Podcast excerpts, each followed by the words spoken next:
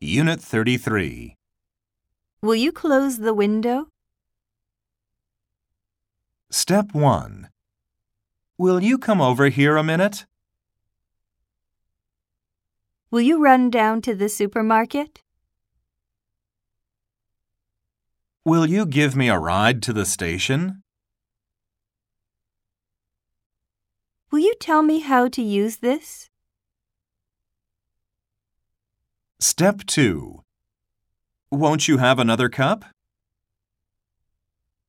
Won't you go for a drink?